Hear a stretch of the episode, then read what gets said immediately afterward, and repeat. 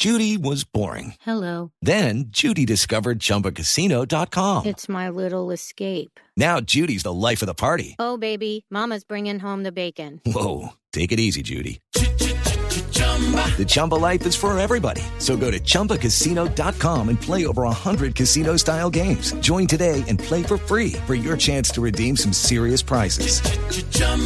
ChumbaCasino.com. No purchase necessary. Void where prohibited by law. 18 plus terms and conditions apply. See website for details. a la existencia de elementos probatorios para una orden de captura contra Musa Besaili. Porque únicamente la fundamenta en la amistad que yo tenía con el doctor Francisco Ricaute o manifestar otro elemento en el que apoye semejantes afirmaciones, salvo que dijera que había un acuerdo, pero apertura de investigación formal. La forma de dilatar el proceso era ordenando pruebas, como quedó claro en, en el asunto de Musa Besay. Luego de esta declaración comenzará la fase de pruebas de este juicio. Rocío Franco, Blue Radio. Ampliación de estas y otras noticias en blurradio.com. Continúen con Mesa Blue. El aceite de palma 100% colombiano es natural, es saludable, es vida. En Blue Radio son las 8 de la noche en Blue Radio. ¿El aceite de palma colombiano es natural? Supernatural. Viene directamente de su fruto. Conoce el aceite de palma colombiano. Es natural, es saludable, es vida. Reconócelo por su sello y conoce más en lapalmaesvida.com. Aceite de palma 100% colombiano. Una campaña de Fed Palma con el apoyo del Fondo de Fomento Palmero. Son las 8 de la noche. Aquí comienza Mesa Blue con Vanessa de la Torre. Muy buenas noches y bienvenidos a Mesa Blue. Nuestro invitado de hoy es Jaime Pumarejo Heinz. Nació en Barranquilla, administrador de sistemas, secretario de Desarrollo Económico del Atlántico en algún momento, muy, muy cercano desde su primera administración Alejandro Char. Es en este momento candidato de la Casa Char, de la poderosísima Casa Char, a la alcaldía de Barranquilla. Tiene una aprobación del 65% de la gente en Barranquilla, ¿no? Sí, la verdad es que yo, yo no creo que esto es un reflejo de cómo la gente ve y aprueba a Jaime Pumarejo. Más bien es el reflejo de, un de la aprobación de un modelo de gobierno en el cual hoy me postulo yo como, digamos, eh, quien quiere liderar a Barranquilla los próximos cuatro años, pero hace parte del equipo y del modelo de gobierno. Entonces, Ahora, ¿eso es sano democráticamente? Democráticamente Barranquilla está dando una lección que mediante la opinión la gente quiere la continuidad y está escogiendo a el que representa la continuidad, pero entendiendo que eh, tengo un gran reto y es ser mejor alcalde que el actual alcalde. Es decir, yo tengo que superar a Alex. ¿Quién hace eh, oposición o contraposición de pesos al poder en Barranquilla? Mucha gente, y cada cuatro años debemos refrendarlo. Pero la verdad es que, por ejemplo, yo llevo un año en campaña, un año yendo a los barrios, escuchando a la gente, hablando con la gente. Y cuando yo empecé yo tenía el 3% de reconocimiento e intención de voto, es decir, yo no existía. Pero eh, no solo es que represente un modelo de gobierno, sino que nosotros hemos aprendido que el trabajo es trabajando y por eso llevamos, como te digo, más de un año en campaña. Pero eso no es un poco como el que diga Alex. El que diga Alex es, claro que sí, eh, bastante importante porque la gente confía en lo que él ha hecho.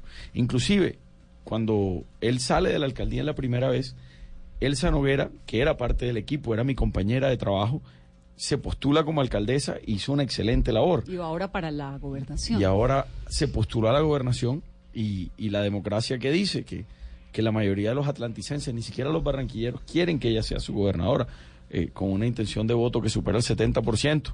Eso quiere decir que la gente siente que lo hizo muy bien y ni siquiera reuniéndose todos los caciques políticos de la región podrían ir en contra de lo que quiere el pueblo, que es votar por la continuidad de las cosas buenas en Barranquilla. Ahora, ¿qué es lo que ha hecho el clan Char? Me refiero pues a, a, toda una hegemonía que viene, ¿no? Desde los últimos 12 años, tal vez. Sí, así es. 12 años.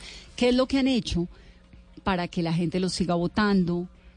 Para que continúen eh, siendo elegidos quienes, quienes, a quienes ellos apoyan? Yo creo que es, es una receta muy fácil y es trabajar y pensar en la gente. Los últimos 12 años, eh, yo individualizo las cosas, yo creo que las cosas hay que ponerle nombre y hay que ponerle quién lo hizo, es decir, eh, individualizar lo bueno y lo malo. Alex Char inicia campaña en una época donde Barranquilla no tenía su rumbo claro. Inclusive quien en ese momento punteaba en las encuestas era Edgar Perea, locutor eh, deportivo muy conocido en Colombia. Él era el que punteaba en las encuestas y Alex iba a los barrios a proponer una Barranquilla distinta y se reían de él. Es decir, se reían de las propuestas que nosotros hacíamos. Pero él con mucha tranquilidad y con casi un año y medio de campaña que hizo, llegó a todos los barrios y convenció a la gente de que confiaran en él, porque no querían confiar en él. Poco a poco confiaron en él y vieron que no se equivocaron y él le transformó la manera de vivir a mucha gente. Por ejemplo, se pavimentaron 1.800 vías que durante 40 o 50 años nunca se habían pavimentado. Bueno, los arroyos. Se, se canalizaron los arroyos.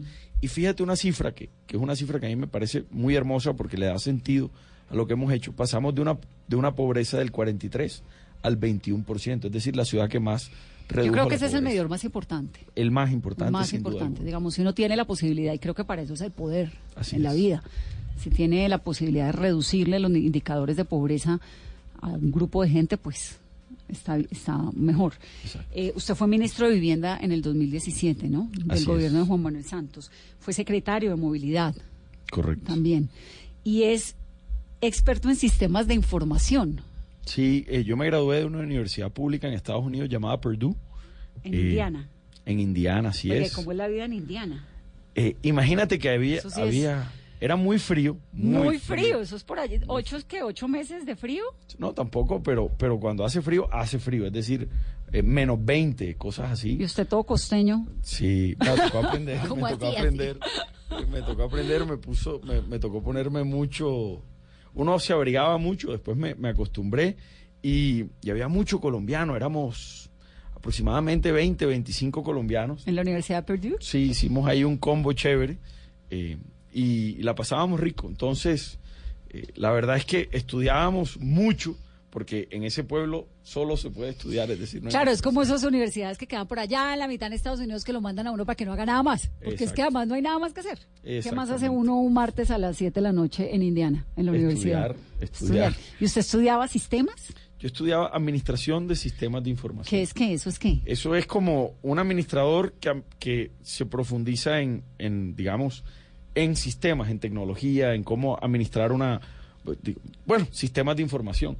eh, desde comunicaciones, celulares, eh, datos, eh, big O data. sea, ¿usted qué aprendió en la carrera? Yo aprendí a ser gerente con un énfasis, por decirlo así, en eh, la gerencia de sistemas o la gerencia de la información y las telecomunicaciones y la tecnología. O sea, como mi, O sea, como para qué sirve la tecnología en las sociedades un poco? ¿Para qué sirve? Bueno, de ahí, por ejemplo, yo a mí me reclutó una empresa llamada Ingersoll Brand y me mandó a Nashville a, a ser analista de, de, logística y de cadena de valor. Entonces yo empecé a trabajando en eso. De ahí me mandaron pan- para Singapur a montar un proyecto de, de, de cadena de valor. Entonces, sirve para eso. ¿Qué es una cadena de valor?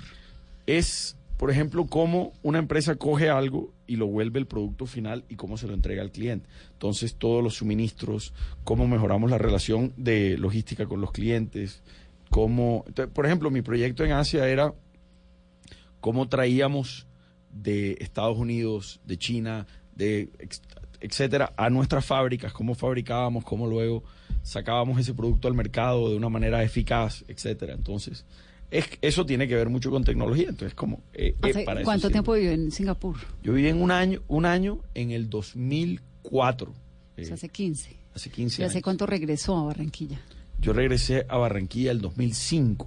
En ese momento estaba viviendo en New Jersey eh, y hubo un carnaval de Barranquilla. Y se vino y no se volvió. Vine, más o menos. Fui al carnaval, me quedé en mi casa, estuve con mi familia, con mi padre, con mi madre, y yo dije, no, esto está muy lejos de, de mi ciudad. Entonces me renuncié, a los tres meses estaba ya nuevamente Bueno, es aquí. que entre New Jersey y Barranquilla... Ahí, Es bastante lejos. sí. y como un administrador de sistemas de información e involucra en la política. ¿De dónde viene esa vena política? Bueno, eh, mi, mi familia, digamos, que tiene un apellido muy ligado a la política, pero papá fue mi papá fue alcalde, pero cuando alcalde. yo tenía siete años.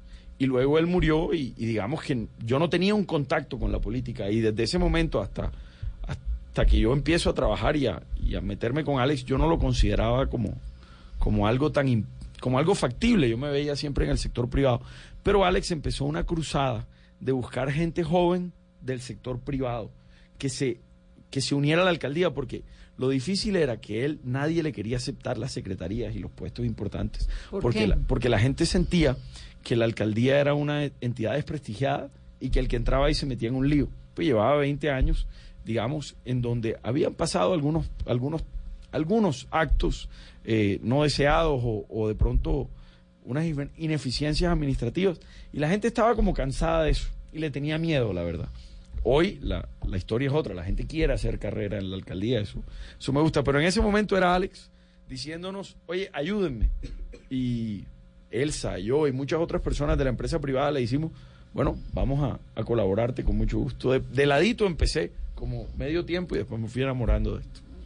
¿Y cómo lograr, por ejemplo, convencer hoy a los barranquilleros de que usted tiene la mejor propuesta?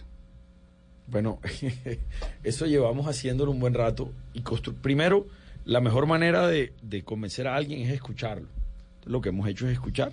Y hemos escuchado, yo creo que a casi, bueno, podría decir que a todos los barrios de Barranquilla, inclusive algunos varias veces, en donde hemos, le hemos ¿Cuántos preguntado. barrios tiene Barranquilla? Barranquilla tiene más de 180 barrios, eh, pero algunos como el Bosque, por ejemplo, son barrios de eh, más de 60 mil personas. Entonces eso es, una, es un municipio. Entonces hay que ir a cada uno de esos sectores. Ese barrio se divide en seis sectores. La Ciudadela 20 de Julio es igual de grande, pero es un barrio distinto porque es un barrio que se formó con educadores. Entonces es un barrio como, como, como raro, pero es un barrio agradable. Entonces, eh, bueno, en fin, primero escuchando, escuchando a la gente. Y, de ahí, eh, lo otro que logramos es crear una- un, un proceso en donde dijimos, lo bueno tiene que continuar, lo tenemos que hacer mejor, pero también tenemos que entender que esta ciudad ha cambiado y tiene nuevos retos y eh, hacer grandes apuestas. Y eso es lo que nos hemos propuesto, cómo le mejoramos la calidad de vida a la gente mediante una transformación de ciudad que no se quede en lo que hemos logrado, sino que trascienda aún más. Numeral, Vanessa, pregúntele a Pumarejo. Estamos hablando con el candidato a la alcaldía de Barranquilla, Jaime Pumarejo Hens, quien tiene, por supuesto, pues el apoyo de la Casa Char para continuar en todo este trabajo que comenzó hace 12 años en la capital del Atlántico y con una serie de proyectos que vamos a comenzar a desglosar enseguida en el programa. Pero me quedé con una duda sobre lo de Singapur. ¿Qué tal la vida en Singapur? ¿Usted fue con quién? ¿Ya estaba casado? No, era, era soltero, tenía... Puello, ¿no? Esa Silvana señora. Puello, sí, es mi esposa, pero yo en esa época tenía 24 años. Lo Así más lejos que tenía en mi, en mi mente era el matrimonio, creo yo. ¿Y la política? ¿Estaba Uf, por ahí no o tampoco? existía. Eh, yo, yo me fui feliz a, a Singapur a, a probar suerte, como dicen, en el sentido de que decía, no puedo creer que me van a pagar para ir a vivir a, a otro continente. Yo estaba feliz. Y muchos dijeron, no, te vas a adelgazar porque la comida ya es muy condimentada o porque te ponen a comer cosas raras. Eh, no vas a- no vas, pero me la gocé. Creo que llegué más gordo porque comí delicioso. Eh, aprendí mucho. a- a- aprendí de mí mismo también porque al principio yo llegué y no tenía amigos, no conocía a nadie. Entonces lo que es, por ejemplo, ir a cine solo, comer solo, rumbear solo. ¿Y en qué idioma? Eh, el inglés. Inglés. Allá, allá es un modelo increíble, pero allá todo el mundo habla inglés. Y por eso nace mi obsesión de que los, todos los colegios oficiales de Barranquilla, a partir del otro año, ingresen a un sistema de bilingüismo. Porque vi lo que eso hace para la gente. Es Sí, decir, te cambia la vida. te cambia la vida, así es. Le da la oportunidad a uno de competir. Entonces, Ah, bueno, eso es interesante. Primero, bilingüismo para los colegios oficiales. Sí. ¿Cómo se va a hacer eso? Bueno, ya se ha empezado. Eh, Barranquilla tiene un, un cuento muy, muy bonito en cuanto a lo que ha pasado con los colegios oficiales. Nosotros cuando agarramos los colegios en el 2008, el 75% se calificaban como malo y muy malo dentro del escalafón de, cole- de, De educación de nacional. educación. Hoy el 75% son buenos y muy buenos. Y de los 100 mejores colegios oficiales, Barranquilla es la ciudad que tiene los mejores, es decir, tiene 10. La que le sigue es Bogotá, que tiene 5. Entonces, para darte una idea de lo que ha avanzado la educación. Y el nuevo reto con los educadores yo creo que es ingresar al bilingüismo. Primero, con unos cursos enfocados a graduar 2.000 o 3.000 jóvenes al año con un nivel B2 de inglés para que puedan ingresar a la vida laboral con ese idioma. Pero al mismo tiempo empezar en primaria a meter el inglés en, los, en todos los colegios. Para que cuando esos jóvenes que están ingresando a primaria se gradúen, ya, ya, ten- ya sean, digamos, habladores de inglés casi nativos. Es decir, que le fluya fácil, que no sea un inglés machacado, sino que le demos eso que tiene el colegio privado. Que es fundamental, en realidad. Entonces usted se va a Singapur, está un año en Singapur. Dígame una cosa, esto de los del potencial asiático, del dominio que tiene Asia sobre el mundo, pues sobre todo más representado en naciones como China, pero Singapur también, Japón, ¿es real? ¿Cómo lo ve usted? Sí, el, el, ¿Y qué es lo que tienen ellos que no tenemos nosotros? Bueno, yo creo que para darte un ejemplo, a mí me tocaba viajar por toda Asia porque yo manejaba como el proyecto regional este logístico. Pero cuando tú llegas a Asia, lo primero que te impacta y es que nosotros estamos acostumbrados a ver el mapa y nosotros estamos en, en el lado izquierdo, Europa en el lado derecho y ahí a un ladito está Asia ya metido como a- En la porra. en la porra. Pero el mapa de ellos es totalmente distinto. En el mapa de ellos, ellos están en la mitad del mapa y nosotros estamos en la periferia. Y ahí es donde yo caí en cuenta, oye, este es otro mundo. Y, y es una gente, yo creo que tienen una capacidad de planeación, de ética y que han logrado poco a poco, no todos, pero muchos, poco a poco, ir instruyéndose y, y planificando y entendiendo que hay cosas en las cuales que hay que ponerse de acuerdo. Singapur vivió en una dictadura por muchos años con un líder natural que hoy todo el mundo venera, pero que eso es muy difícil de, de replicar. Más bien lo que hay es que entender cuáles son las cosas buenas que podemos traernos a Colombia. El modelo educativo, el modelo de la planeación económica. Creo que también el... ¿Qué tienen en ese modelo educativo que los hace tan competitivos? eh, que primero, además en las universidades del mundo, ¿no? Seguramente usted también tuvo la oportunidad de estudiar con gente asiática, los Sí. de Corea, que son unos monstruos. Yo creo que lo, lo primero que entienden es que el, es un sistema, por ejemplo, normalmente se trata de que las clases sean pequeñas y que hayan pocos profesores por estudiante. Y allá el modelo prima es que los mejores profesores sean los que den clase. Y el número, el tamaño del curso no es tan importante, sino que te dé clase un gran profesor. Segundo, tienen un, met- un modelo metodológico de, de- de las matemáticas y de la comprensión muy importante. Ese modelo se ha traído a Colombia poco a poco, pero nos falta mucho todavía en, volver a nuestros jóvenes más cómodos con algo que nos sale. Eh, las matemáticas no son de una raza o de otra. Las matemáticas las puede aprender el que sea, las ciencias las puede aprender el que sea. Simplemente tenemos que inculcarlos desde temprano y que los educadores tengan el entrenamiento adecuado. Usted, Jaime, supongo que siendo experto en sistemas debe ser más matemático que humanista. Bueno, eh, yo creo que soy como una combinación, porque eh, sí me gustan los números, pero me considero, me considero un humanista. Es decir, frente a, antes que cualquier otra cosa, me considero más humanista quizás que, que matemático o cualquier cosa. ¿Qué lee? Bueno, trato de leerme una novela y un libro de práctico. Una novela, un libro práctico. Eh, entonces, por ejemplo, me, me acabo de leer un libro que es, traducción sería como ideas que pegan, que es como... Ese es el práctico. Ese es el práctico. Antes me había terminado, ¿cuál- ¿qué libro era que me estaba leyendo? Eh, Crimen y Castigo. De Dostoyevsky. Que no me lo había leído y, y me gustó, pero y así voy como alternando. O ah, ahora me estoy leyendo un libro de Fukuyama, de Francis Fukuyama, un, un politólogo importante, que se llama eh, La creación de naciones o State Building, que es como cómo se crea y las cosas prácticas de cómo crear o, o cómo entender las naciones. Entonces, un poquito de todo, la verdad. Y, escri- y me gusta escribir mucho, entonces, como te digo, de pronto un poquito más humanista. ¿Tiene 40 años ya? ¿O todavía no? 38. 38. Sí, Lo estoy estirando, por ejemplo, en noviembre. le estoy sacando jugo a los 38. Y arrancó en la política a los 27. a los 27. Entonces viene al echar eh, en la costa dicen que es como su papá, ¿no? Su papá murió cuando usted tenía cuántos años? 26. 26. Y ahí de una Alex aparece, pero Alex no está mayor, No, no, no. es él no más está de mayor. su generación un poco, ¿no? Él es mayor, bueno, un poquito más mayor que yo. No voy a, a decir su edad, de pronto se, se, se, se pone ¿Cuántos años sensible. tiene Alex Char? Alex tiene 50 y algo, 51, me soplan Lo que pasa acá. es que es come años. Él es come años con la gorra y la cosa. Y es un espíritu joven, la. Sí, le gusta estar con la gente y moverse. La verdad, eso es como una cosa innata, ¿no? Sí, sí. ¿Usted también? La verdad es que sí. Porque, porque, digamos, le dejan una vara alta, pues Elsa Noguera hizo una alcaldía muy interesante, digamos, ella sin duda es una mujer muy valiosa, ¿no?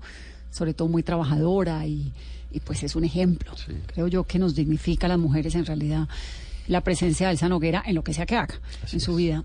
Y luego entra Alex con esa popularidad que creo que es del 99.99%, o sea, creo que es el alcalde que más popularidad tiene en el mundo, pero que además él ha ganado trabajando, metido, yendo, va, lo ve uno todo el día, que va, que la gente, ¿no? Como una cosa. ¿Usted es así? Porque eso o se tiene o no. La verdad es que sí.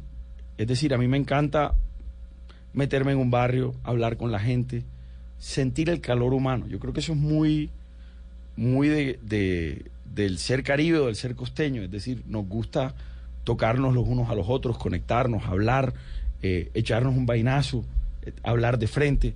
Entonces, eso yo creo que en últimas eh, nos caracteriza a todos. A mí me gusta. A veces paso por penoso en... en ¿Es en tímido otros un poquito? A veces sí, ¿Y pasa por antipático?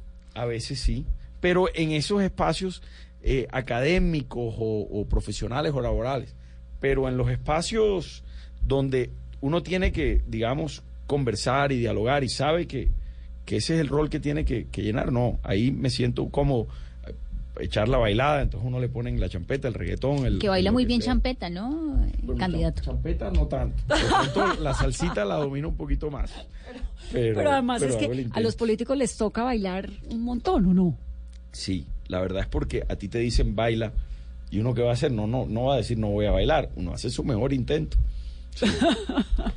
¿Y le gusta? Sí, me gusta. ¿O no tanto? Lo Es más disfruto, bien- Lo disfruto. La, la verdad es que ¿Por qué le gusta la salsa? La salsa vieja, ¿no? salsa vieja y bueno, y la, la salsa de hoy, mucho cubano, mucho, mucha timba, mucha, mucho bambán, eh, abreu, eh, ese tipo de salsa, pero en realidad en Barranquilla la salsa es, es, es muy común, es muy de, de la tienda del barrio, de, del estadero, de, la, la salsa es de barrio Barranquilla. ¿A la troja va? A la troja voy. ¿A qué hora llega y a qué hora se va? Eso No, me parece que es un medidor importantísimo. ¿De qué tan rumbero es? La, ta- la troja es ¿A qué hora es su primera entrada a la troja? tú sabes que eso es más tardero. Es decir, la troja troja es de día.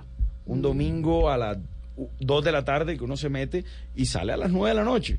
Pero se tardió la troja. La estación, que es otro estadero en el sur de Barranquilla, que también nos encanta ir, que, que inclusive se popularizó porque íbamos mucho.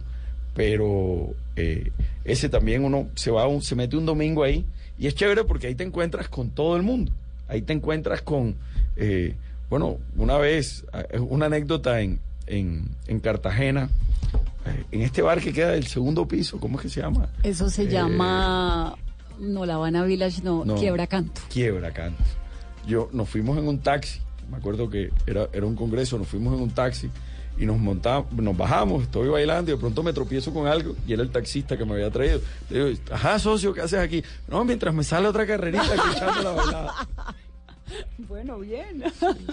Numeral Vanessa, pregúntele a Pumarejo. Vamos a hacer una pausa en esta conversación de Mesa Blue.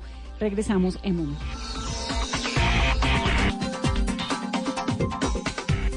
Todos tenemos un reto, algo que nos impulsa, eso que nos hace levantar de la cama todos los días, un sueño que nos lleva al límite y nada más importa. No importa el dolor, ni la frustración, no importa el tiempo. Un reto que es a la vez nuestro combustible y nuestra obsesión. Porque nada se consigue de la noche a la mañana. Este es mi reto. ¿Cuál es el tuyo? Pasta Sonia, sabor y energía que te hacen mejor. Trabajamos pensando en usted. Quitemos el individualismo y la crítica de nuestras vidas. Trabajemos en equipo para que Colombia sea 100% solidaria. Te invitamos a que el próximo domingo 25 de agosto dibujes en tu cuerpo o en una camiseta tu valor más humano y sal a la gran caminata de la solidaridad. Descarga la app Caminata Digital disponible en App Store y Google Play. Patrocinan Efecti, Cine Colombia, Banco de Bogotá, Banco Avevillas, Punto Red, Papas Margarita, Apoya Ministerio de Cultura, Participa Alcaldía Mayor de Bogotá, Te Amo Bogotá. Radio, la nueva alternativa. El Teatro Mayor Julio Mario Santo Domingo en coproducción con la Ópera de Colombia presenta El Barbero de Sevilla de Rossini con la Orquesta Filarmónica de Bogotá 21, 23 y 25 de agosto. Compre ya sus entradas a través de primera fila o en taquillas del teatro. Apoya Bancolombia y Caracol Televisión. Invita Blue Radio y Alcaldía de Bogotá. Más información www.teatromayor.org. Código PLEP VSF 207.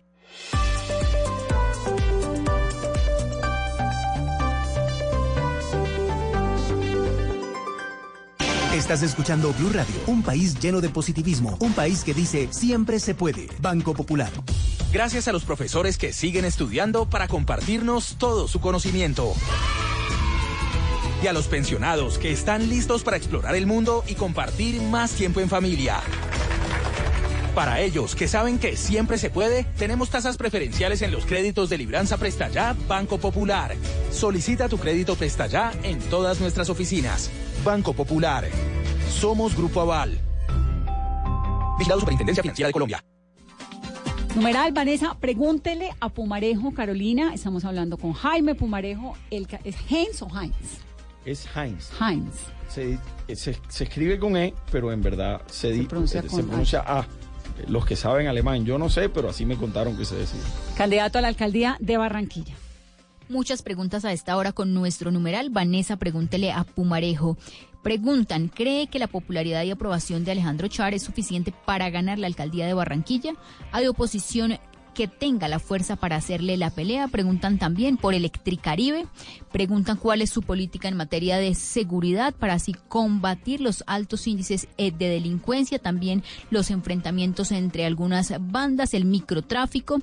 Preguntan por temas de transporte, cuál va a ser el plan para impulsar la movilidad activa y sostenible en la ciudad, dado que en 2020 Barranquilla será la sede del Foro Nacional de la Bicicleta. Otras preguntas a esta hora, ¿qué propuesta tiene para la problemática del mototaxismo diferente a la represión e inmovilización de sus medios de subsistencia? Preguntan si hará el tren ligero que está propuesto para llegar al aeropuerto por la calle 30, en qué se diferencia del actual alcalde Alex Char algunas de las preguntas que recibimos a esta hora con nuestro numeral de la noche. Vanessa, pregúntele a Pumarejo. Jaime, usted hizo dos proyectos que creo que son importantes como ministro de Vivienda, que fueron el del Gran Malecón, lideró el del Gran Malecón de, de Barranquilla, ¿no? Que es un poco le cambia la cara a la ciudad, pero no lo han terminado. Es que el proyecto, nosotros lo iniciamos, yo lo inicio es en la alcaldía de Barranquilla como Muy- gerente de desarrollo de ciudad, Ok. en la alcaldía de Alex. Y digamos que nace, nace en campaña de Alex, inclusive en el 2015 yo le digo, Alex, este es un sueño viejo de, de- de la ciudad, lo hemos discutido, y lo dibujamos en una servilleta. En esa servilleta nace el proyecto y lo empezamos a ejecutar. Y está en cuatro fases. Las primeras dos ya están concluidas. Faltan las segundas dos. Pero es un proyecto que es de 5 kilómetros, tiene una inversión que supera los 400 mil millones de pesos. Pero lo increíble es que no es solo un malecón y una vía, son parques, son, por ejemplo... no es una ciudad mirando hacia otro lado. Es, es un cambio. Y, y se ha podido, o sea, los barranquilleros han podido, ya disfrutan de casi dos kilómetros de los cinco. Dentro de muy poco, Alex, antes de que se acabe su alcaldía, yo creo que entregará los cinco kilómetros al servicio y eso va a ser increíble. Tiene hasta un puente basculante para, para que las embarcaciones O sea, puedan Alex pasar. entrega hasta dónde? Alex entrega todo el malecón. Debe entregarlo todo. Con los restaurantes y con No, las- no, eh, nada de eh, todo. pero, pero La ahora abrimos la primera ala de los restaurantes, una cosa que se llama Mercado del Río. Sí, y es ahí, divino. y ahí Pero ese ya está medio andando. ese debe eh, estar andando a full antes de que se acabe este mes. Entonces, ¿usted qué recibe del malecón y qué va a hacer ahí? Bueno, lo que nos falta ahora es activarlo. Por ejemplo, el otro año es la asamblea del BID en Barranquilla, donde vienen los gobernadores de todos los, los, los países de, de, bueno, Miembros del banco. Del banco, de- desde Canadá hasta, hasta Argentina, vienen presidentes y demás. Y tenemos, vamos a hacer ahí una caja de cristal.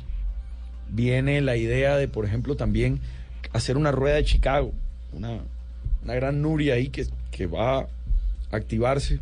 Una rueda de Chicago Exacto, para poder... como la de la de, Como la de Londres. Exactamente. Sí, pero se queda permanente, Se obviamente. queda permanente, exactamente. ¿Y para qué es? Es una atracción turística Y la van a hacer en el malecón. en el malecón. ¿Eso es una inversión de cuánto? Eso creo que estás rondando los 3 millones de dólares, pero es una inversión totalmente privada. Es decir, eh, es, es un, una apuesta del sector privado, de un empresario que pone la, la rueda y, y cobrará la entrada. Pero lo bonito es que alguien le crea al turismo y a eso. Y las ciudades necesitan esas cosas bonitas. Claro que sí. Creo, ¿no? Para Claro que se que sí. vea también, digamos, eso un poco le... Es como la casa. ¿Usted prefiere su casa bonita o no? Oye, que hayan cosas que hacer.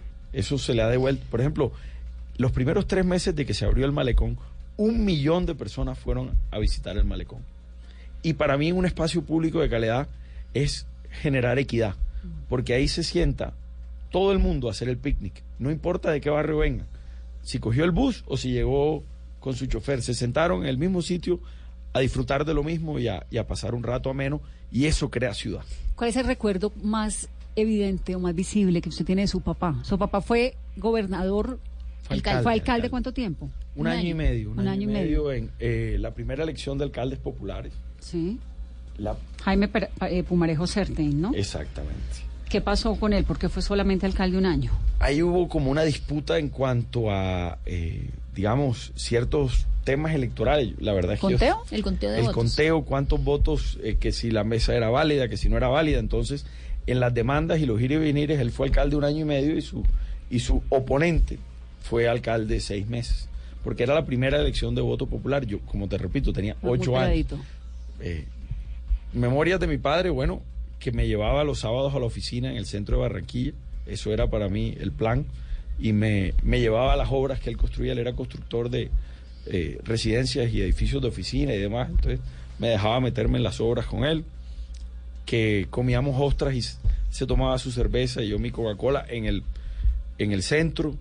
Y cuando me llevó a mi primer partido del Junior. Usted es junior, tu papá siempre. toda Tiene manilla y todo. Sí, sí, se la veo.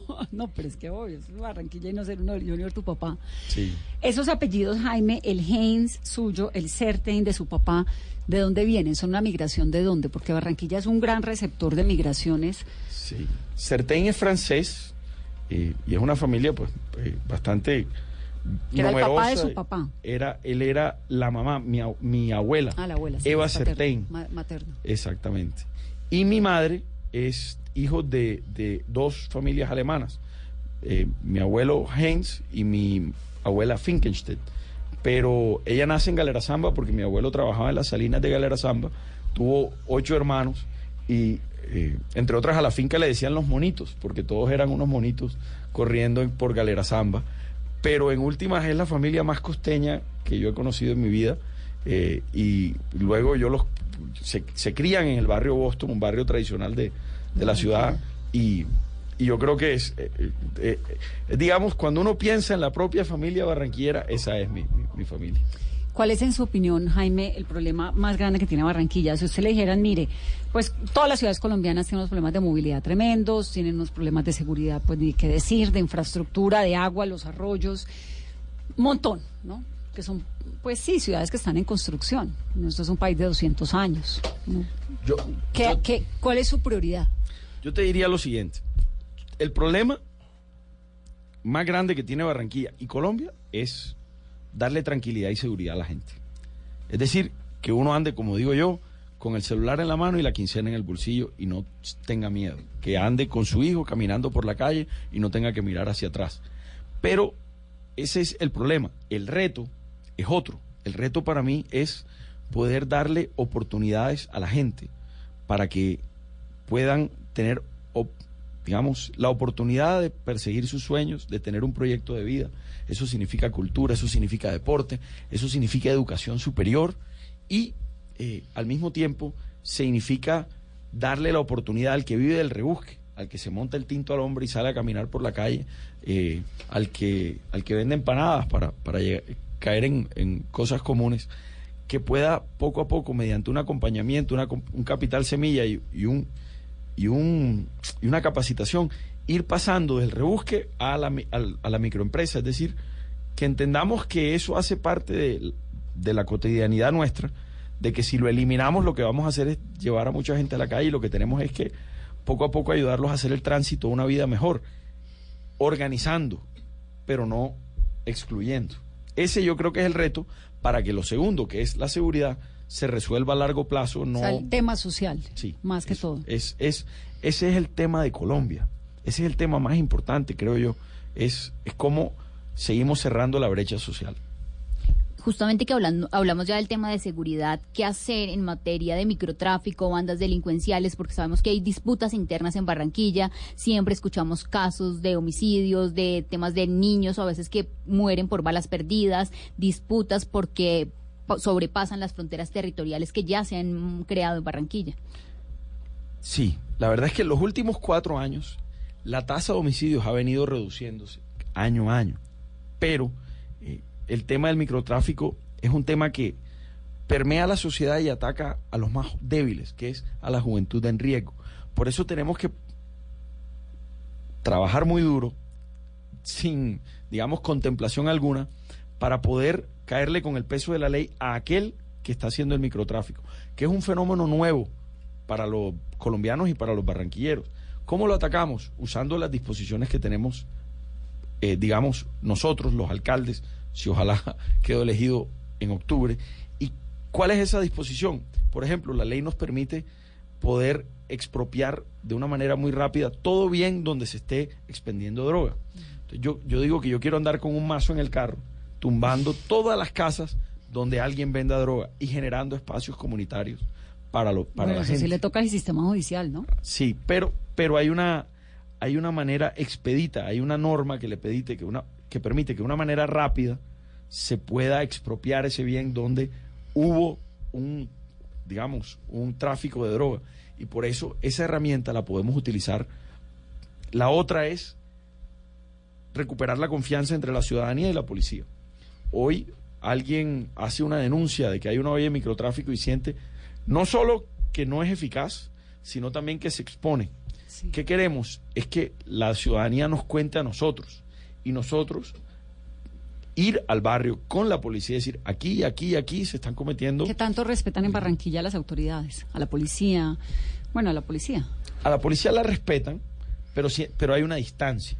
Hay una, eh, digamos, hay una, una falta de confianza entre eh, la policía y, y la ciudadanía como tal. Cuando alguien ve a un policía a veces eh, no se siente eh, o, se crispa o siente que, que van a atentar contra él, no, no, en, no en ningún sentido físico, sino que va de pronto a, a ser eh, víctima de una requisa o que, o, que, o que va a pasar un mal rato. Eso pasa en muchos barrios, en otros no, claro que sí.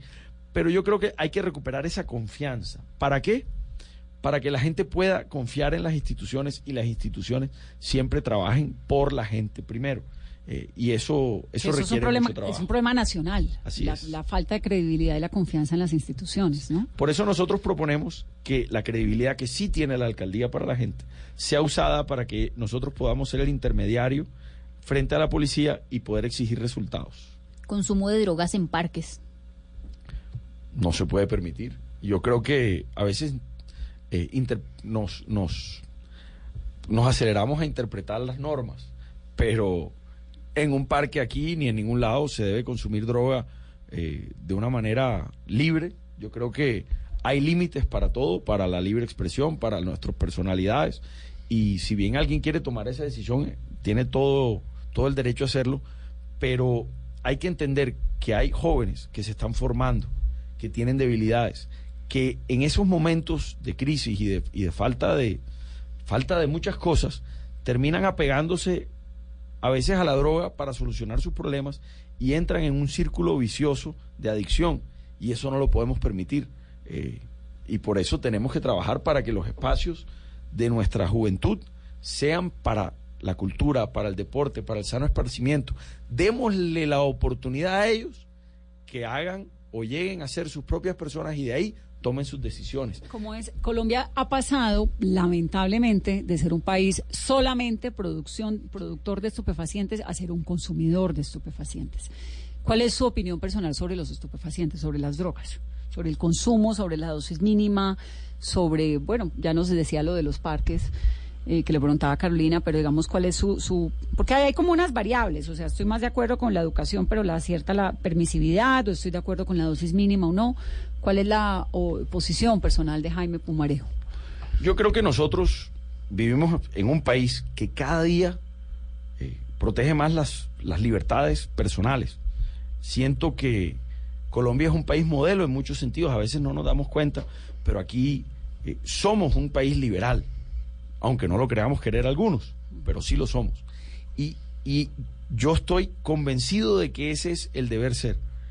Pero creo que tenemos que... ¿Cuál es el deber ser? El deber ser es que seamos un, un, un país liberal, un país que cree en la libertad de la expresión, que cree en, la- en- en que nosotros cada uno formemos la personalidad y la persona que queramos ser. Pero para O sea, el poder... libre albedrío, el, pues. el libre albedrío hasta que toque al derecho del al- otro. al derecho del otro. Y eso quiere decir, por ejemplo, que nosotros tenemos que permitirle a nuestra juventud que de una manera o sin presiones pueda formarse y que no en su momento de debilidad caiga preso de, la, de quien quiere hacer de él un cliente.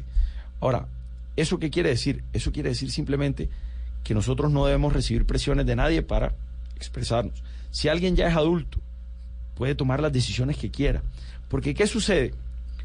A veces no nos damos cuenta, pero en un barrio eh, marginal de los territorios, específicamente de Barranquilla o de cualquier ciudad, la gente ve a ese joven como un potencial cliente y al principio le empieza regalando la droga. Y ese joven no sabe lo que está recibiendo y lo van volviendo un adicto. Y de un momento a otro, nosotros tenemos un pelado que tiene 14, 15 años, que tiene que robar para satisfacer, para satisfacer un vicio. Y eso es lo que no debemos permitir. Ahora, si ese joven ya es un profesional, ya eh, va encaminado a promover su vida y él toma la decisión consciente y en su vida adulta de probar la droga, ya ese es su Sí, problema. de acuerdo, pero lo de los jóvenes y los niños es que además está pasando un montón en los colegios, en, en los centros educativos en general en el no país. puedes, es- no puedes tomarte un trago, no puedes fumarte un cigarrillo, porque vas a poder eh, comprar y consumir droga. Pero entonces, ¿cuál es su política eh, pública para el consumo de estupefacientes, para el alcohol? También metámoslo ahí de una vez. Bueno, yo creo que la, para la- la política está creada en la ley. Hay unos lineamientos que dicen la juventud debe protegerse. Y eso significa que un joven debe dársele la oportunidad de que viva su vida sin presiones y sin consumo de drogas, sin consumo de licor y sin consumo de, de- de sustancias psicoactivas. Ya cuando es un adulto, la ley dice que él lo puede probar, que él lo puede hacer y que es su problema. Y yo lo defiendo. Ahora, si cae en una enfermedad es, eh, por las sustancias psicoactivas, nos toca tratarlo como una persona que tiene un problema, que es el abuso de sustancias. Pero ya ese es un problema médico, no es un problema como de combate y de... Y de, y de, Entonces, no consumo de estupefacientes en parques ni lugares públicos. ¿Y alcohol? el alcohol, eh, digamos que depende del lugar público. Hay lugares públicos donde, por ejemplo, en el Carnaval de Barranquilla nosotros cerramos calles y se promueve, o se, o se no se promueve, es una palabra mal, mal utilizada, se permite el, el consumo de alcohol. Y se promueve. Bueno, se promueve por algunas empresas, pero... No desde la alcaldía, no sé, pero... Pero sí, desde- de- algunas No, empresas pues sí. desde que fiesta. aterriza uno en el aeropuerto. Pero, en fin, yo creo que lo importante es entender los espacios y para qué están hechos. Por ejemplo, hay espacios, terrazas, áreas en el nuevo malecón que estamos haciendo donde la idea es que llegue un O turista. sea, hoy en día uno se puede tomar una cervecita en el malecón. Claro que sí, en algunos espacios como el Mercado del Río que se está creando. Pero ¿por qué se puede tomar una cerveza y no se puede fumar un porro? Bueno, esa es una muy buena pregunta, es un buen debate. Pero hoy en día, en los espacios públicos del malecón, eh, digamos, en los bares, que es donde se, pueden donde se puede consumir licor, ya yo creo que queda, eh, el bar es el que tendrá que decidir la, la política del, del sitio. Nosotros, ¿qué hacemos? Nosotros dijimos, hablando aquí de, de Barranquilla como si yo fuera parte de la alcaldía todavía, cuando creamos el malecón dijimos, aquí habrá espacios comerciales donde podrá haber ciertos restaurantes, bares y demás, otros donde podrá haber espacios de jóvenes, otros donde podrá haber espacios lúdicos. En esos espacios de los bares nosotros se los alquilamos a ellos y ellos toman sus decisiones. Así que cada establecimiento dirá qué quiere hacer con él. Yo creo que Colombia tiene un tránsito muy largo Pero ese que quiere hacer implica solamente consumo de alcohol. en este momento yo creo que cada, cada sitio pone sus reglas, pero en este momento solo es consumo de alcohol, claro, Claro. que sí. Sí, esto no es Ámsterdam, pues. Así es. Es que, como te digo, hay un tránsito que hay que hacer. Porque yo creo que se, se hacen ciertas legislaciones, pero todavía hay que reglamentarlas. Porque es que, ¿quién sabe qué se puede y qué no se puede? ¿Cómo se puede hacer? Es, es un tema Pero lo de, lo de la cerveza y lo del alcohol es un buen ejemplo porque pues es que Barranquilla, no, digamos, no, no es lo mismo que, no sé, Cali, por ejemplo, yo soy caleña, entonces en Cali a un- uno en Cali no se toma una cerveza en un parque, de pronto sí, pero no tanto, pero en Barranquilla sí. Sí, un- Es que digamos, en Barranquilla está como dentro de- metido dentro de la... dentro del parque no se puede tomar. No se puede. En, en un parque público de Barranquilla tú no puedes tomarte un trago. ¿Dónde, ¿Dónde normalmente pasa? De pronto en una tienda, en una esquina, la gente llega y se toma una cerveza. Ahora, ¿por qué se la toman? Cabe anotar. En un no- garaje. No, es un, no es un sistema de toma de voy a emborracharme en la tienda. No, es, oye, son las 3 de la tarde, hace tronco de calor, me voy a tomar una cervecita para refrescarme y sigo una caminando. fría. Una fría.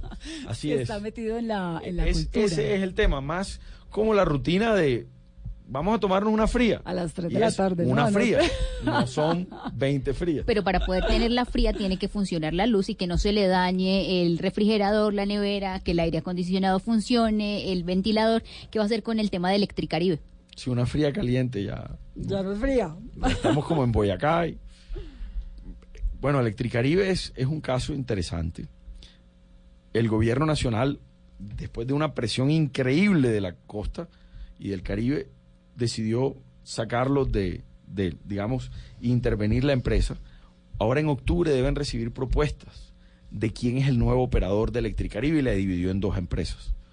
Nosotros estamos confiados que eso suceda, hay interesados, pero le, le hemos mandado, yo no sé si nos han escuchado, pero le hemos mandado la propuesta al gobierno de decir, si en enero no se soluciona el tema de Electricaribe, nosotros los barranquilleros y atlanticenses estamos dispuestos a que nos entreguen nuestro pedacito de la empresa y nosotros definimos nuestro propio futuro porque hemos esperado demasiado y creemos que... ¿Cuál es el problema de Electricaribe? Bueno, son muchos, pero en últimas, primero prestaban un muy mal servicio, no se conectaban con la gente, le cobraban demasiado a los barrios informales y fue una bola de nieve que fue estallando donde no, no hacían inversión, luego decían que no les pagaban, pero no les pagaban porque no hacían inversión y prestaban un mal servicio y al mismo tiempo tenían una pésima relación con sus clientes.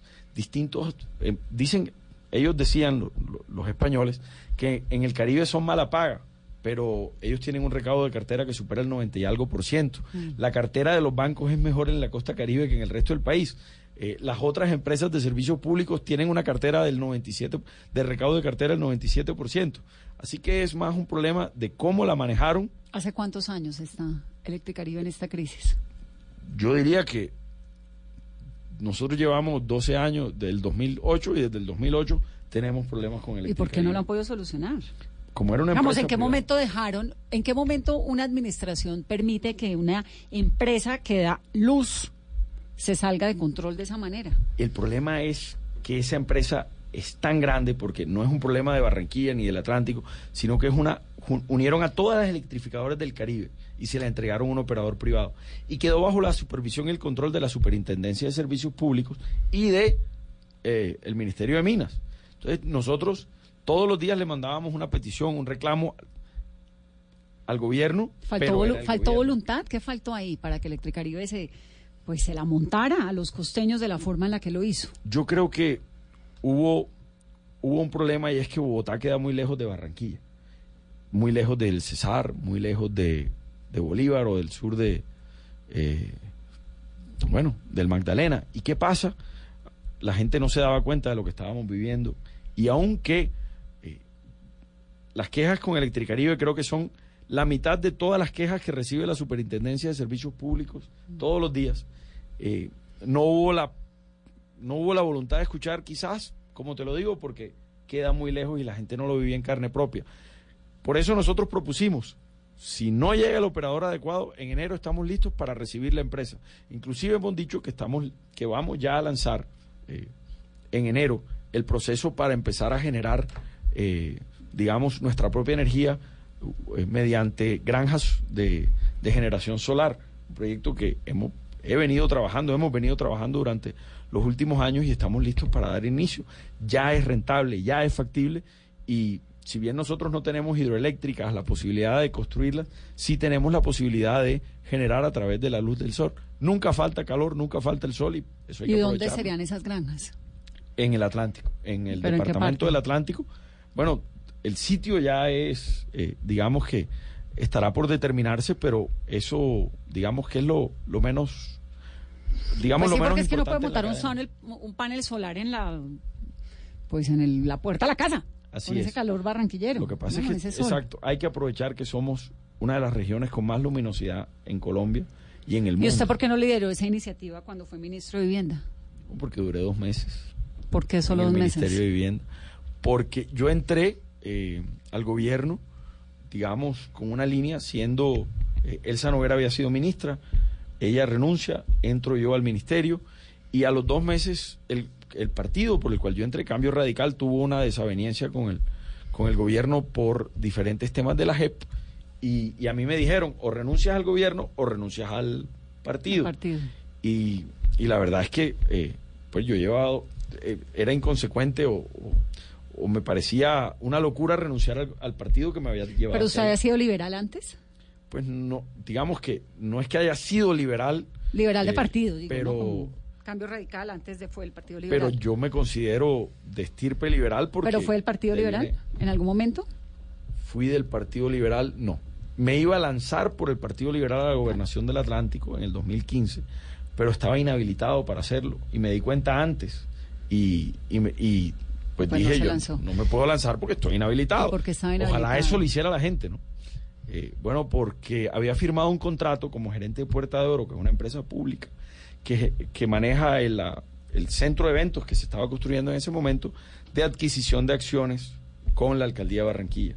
Consulté con los abogados y me dijeron, Jaime, esto puede ser una inhabilidad. Y yo preferí dar un paso al costado porque, eh, digamos que no vale la pena someterse a eso ni someter a, A la ciudad, A la hace, ciudad, hace eso, exactamente. cansancio. ¿Y qué pasó con ese contrato? ¿Qué pasó con esa inhabilidad?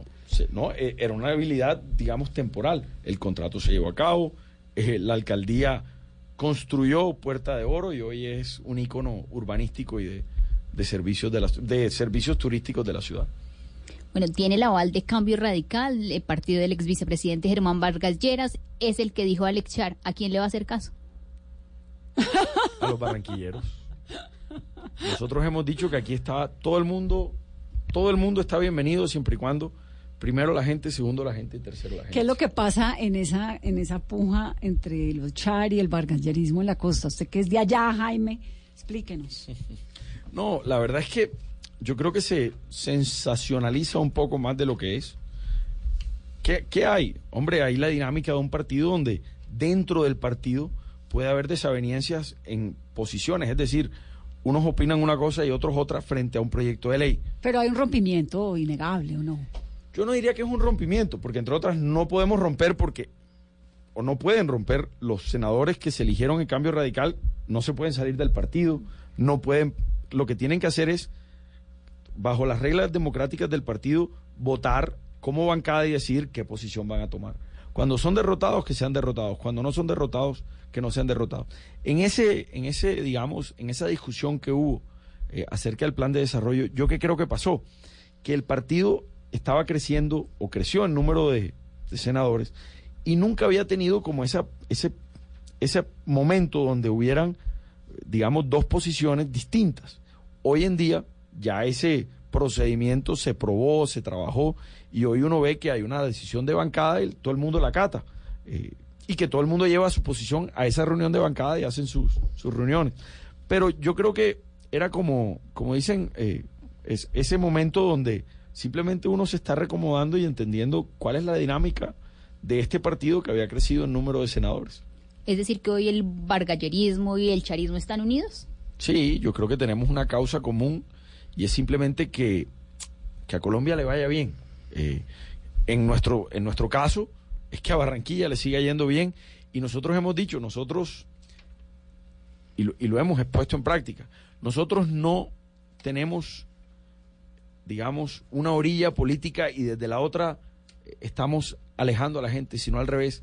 hemos invitado a todo el mundo, de todas las orillas políticas, a que hagan parte en la construcción de este programa de gobierno y de nuestra candidatura. ¿Por qué?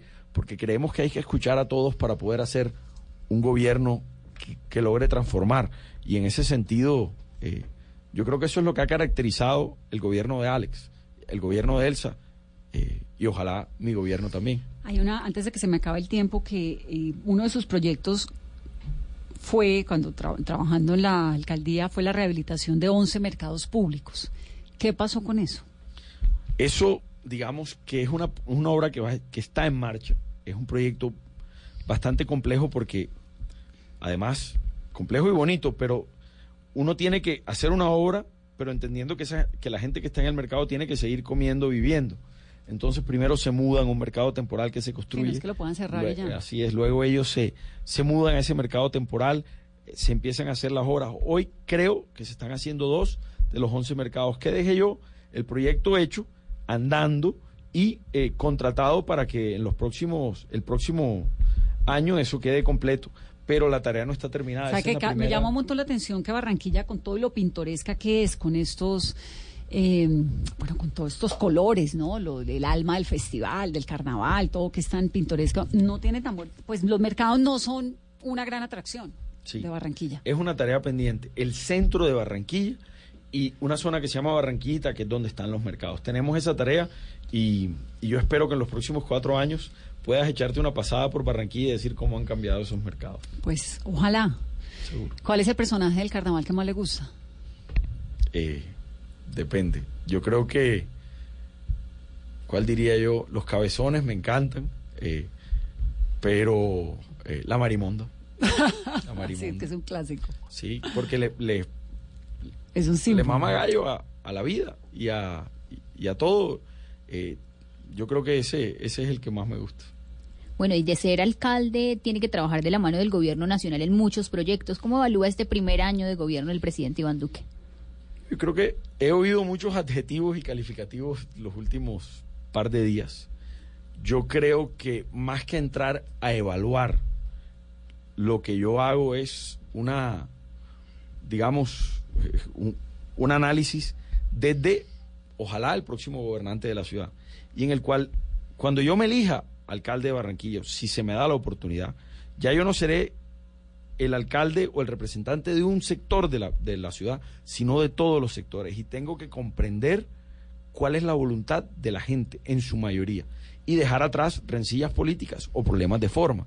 Y por eso cuando yo hable, ojalá, con el presidente Duque, que será el presidente todavía, yo hablaré con el presidente del Estado colombiano, quien nos representa a todos y a quien necesitamos que le vaya bien por el bien de todos, de y que más bien encontremos en ese modelo que hemos creado en Barranquilla es dejar de lado la mezquindad y las pro- y los y las peleas por los problemas de forma y empecemos a buscar y a, y a encontrar co- las soluciones a los problemas de fondo. Yo le digo a la gente cuando discutimos que el hambre no tiene afiliación política, eh, no, no discrimina. Cuando uno tiene que solucionar la brecha social de este país, cuando hay tanta gente que todavía se acuesta con hambre, que se siente insegura, que necesita oportunidades, hombre, no importa de qué orilla estamos, trabajemos eso primero. Cuando ya hayamos solucionado eso, ya pongámonos a hablar que si, que si somos de izquierda, de derecha, bajitos, blancos, gordos, negros, eso lo hablamos después. Sí, es un, problema- un país que tiene realmente unos problemas esenciales por resolver, ¿no? Así es. Pues Jaime, lo veo, lo seguimos y el 27 de octubre lo llamamos a felicitarlo. Sí, la verdad es que, bueno, yo digo que cuando uno va... con esa, pues no lo digo yo, es que tiene una popularidad y una, las encuestas le están dando el 65, ¿no? Sí, la intención de voto Intención está de voto. ah, en el 65% a favor de Jaime Pumarejo. Alexiar no se quitaba la gorra, ¿usted no se va a quitar los tenis? De vez en cuando me toca quitármelos, pero la verdad es que es mi... A mí me encantan los tenis. ¿Y me- usted sí puede bailar con esos tenis? Sí, sí. ¿Salsa? Porque uno, uno no resbala, ¿no? Ahí se No, enreda. Sí, no, pero ahí, ahí hago la... He aprendido. He aprendido.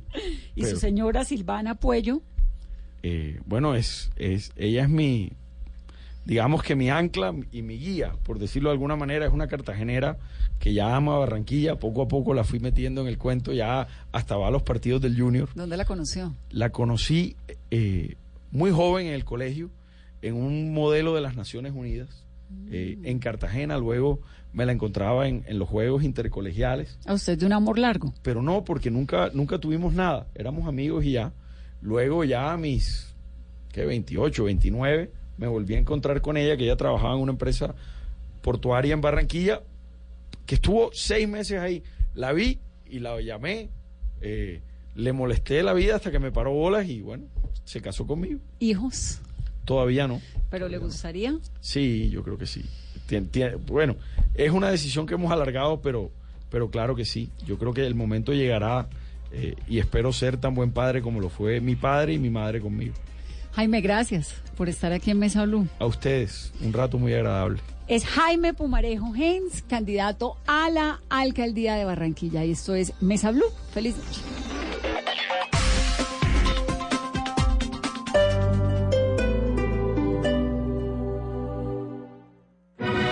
Teatro Mayor Julio Mario Santo Domingo en coproducción con la Ópera de Colombia presenta El Barbero de Sevilla de Rossini con la Orquesta Filarmónica de Bogotá 21, 23 y 25 de agosto. Compre ya sus entradas a través de primera fila o en taquillas del teatro. Apoya Bancolombia y Caracol Televisión. Invita Blue Radio y Alcaldía de Bogotá. Más información www.teatromayor.org. Código PULEP VSF 207. El mundo es pequeño, pero pasan muchas cosas. Y cada día hay más. Más temas que nos interesan. Más temas que nos afectan. Enterarse de todo es cada día más difícil. Se necesita una nueva alternativa. Una muy grande. Blue Radio. La nueva alternativa. 89.9 FM en Bogotá y bluradio.com.